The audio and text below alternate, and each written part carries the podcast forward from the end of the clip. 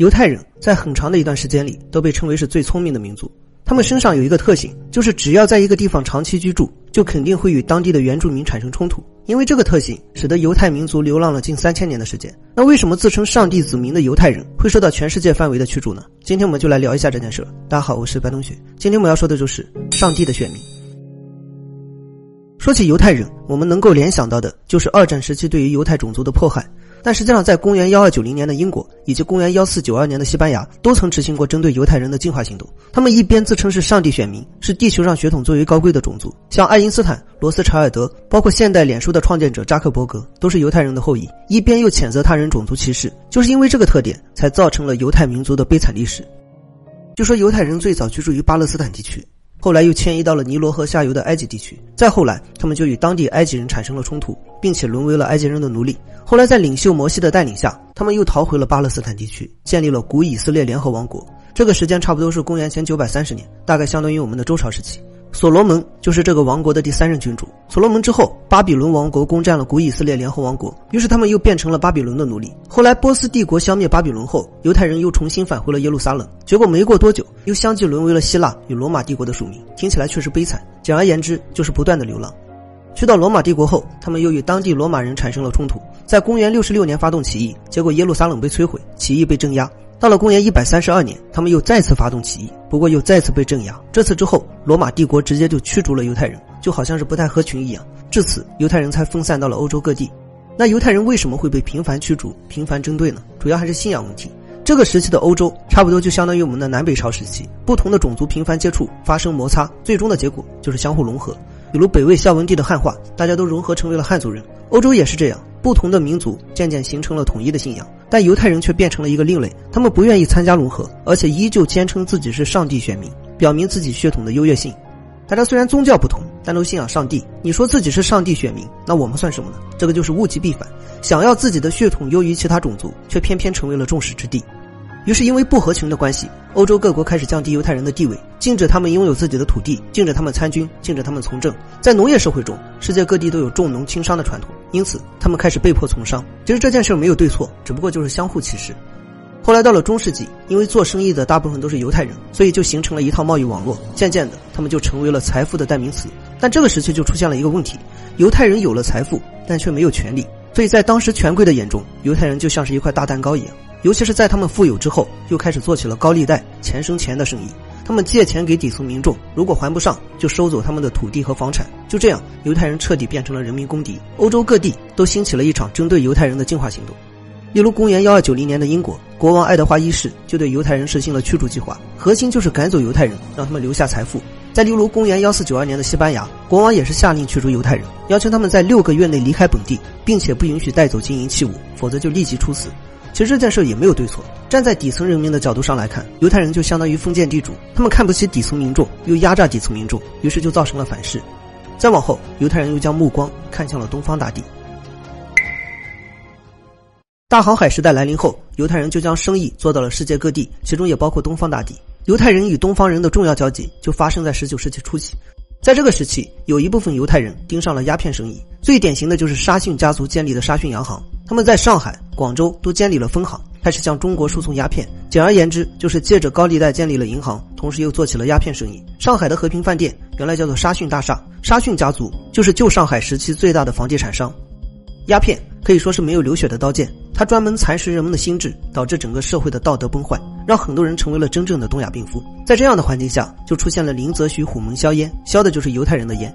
在公元幺八三八年，虎门销烟之后，鸦片商人的利益遭到破坏，于是就这么爆发了鸦片战争。之后签订了《南京条约》，其中条约中规定，寄居大清沿海之广州、福建、厦门、宁波、上海等五处港口，贸易通商无碍。什么意思呢？为的就是合法的在东方贩卖鸦片。在这个时期，德国变成了犹太人的主要根据地，德国犹太人口一度达到了六十余万。同样还是干着高利贷的老本行，也是依靠财富划分阶级，并且还获得了一定地位。像我们熟知的罗斯柴尔德家族，还有专门生产钢琴的蒙德尔松，都是德国的犹太商人，可以说掌握了德国大部分的经济。那德国为什么会接纳犹太人呢？同样还是因为财富。第一次世界大战爆发后，犹太复国主义兴起，他们为德国提供后勤保障，希望德国可以帮助他们复国。但德国的盟友奥斯曼帝国就不同意，计划最终搁浅。于是犹太复国主义又从柏林转移到了伦敦，和英美站在了一起。最终，德国在内忧外困之下，成为了一战的战败国。战败之后，经济萧条，德国需要资金支持，而犹太人就成为了最好的接待对象。他们之间的关系是，犹太人为德国提供资金，而德国则将收税权交给犹太人，以此来返还资金。这也就导致税收不断增加，德国的普通民众也开始憎恨犹太人。是不是感觉和上一次的情况一样？但因为犹太人有了财富，有了地位，底层民众无可奈何，于是不断压迫，不断压迫，最终就出现了物极必反。而造成这个反的人就是希特勒。此后，二战爆发，犹太人又再次成为了众矢之的。莎士比亚曾经写过一本叫做《威尼斯商人》的戏剧，其中刻画的犹太人就善于用压榨的方式来获得巨大的利润，从而也就引发了他们与底层民众之间的矛盾。等到这种矛盾过于激烈的时候，他们就要赶紧跑路，去到下一个国家。其实这个方式并不高明。无非就是利用巨大的财富占据主导地位，能否摆脱他们的控制，完全就看如何权衡财富与民众之间的矛盾。也正因为如此，很多国家对犹太人又爱又恨。一方面，他们可以带来巨大的财富，但另一方面，他们又会破坏一个国家的根基。于是，这才产生了一个特殊的计划，叫做河豚计划。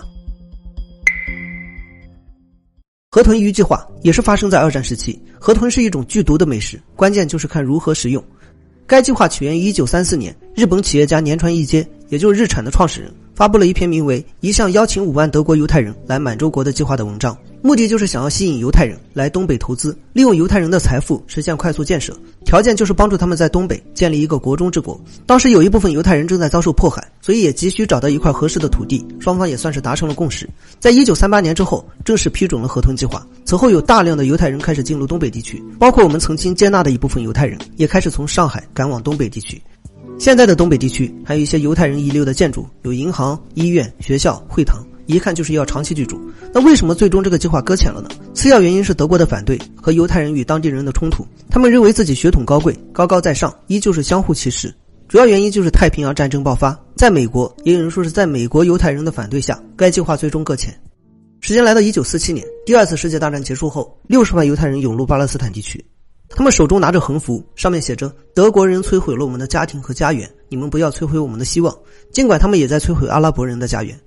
到了1948年5月14日，犹太人宣布在以色列建国，随后就直接侵占了巴勒斯坦56%的土地，完成了复国的愿望。至此，犹太人已经流浪了近两千年的时间，而阿拉伯人已经在巴勒斯坦地区居住了一千多年。别人通过战争侵占了他们的家园，而他们则凭借一本书籍就侵占了阿拉伯人的家园。他们说这里是应许之地，是上帝赐予他们的土地，说自己是上帝唯一选民，是血统最为高贵的种族。一面在歧视的同时，却反对他人歧视，这也是促成他们流浪的主要原因。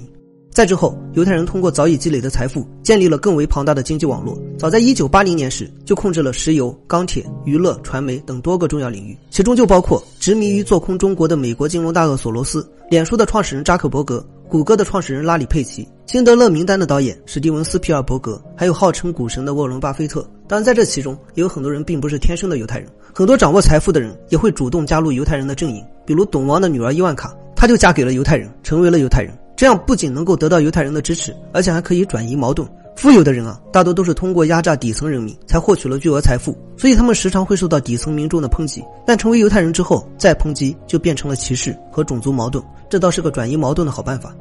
之前有朋友让讲一下犹太人历史，我在查询资料的时候，越看越觉得似曾相识。其实犹太人的历史并不像是一个国家或是一个民族的历史，相反更像是一个群体的历史，就像是我们春秋时期的贵族、魏晋时期的门阀士族一样，他们没有绝对的权利，但可以渗透权力，甚至可以通过经济来控制权力。当然，我们也无法定义对错，只能说歧视都是相互歧视。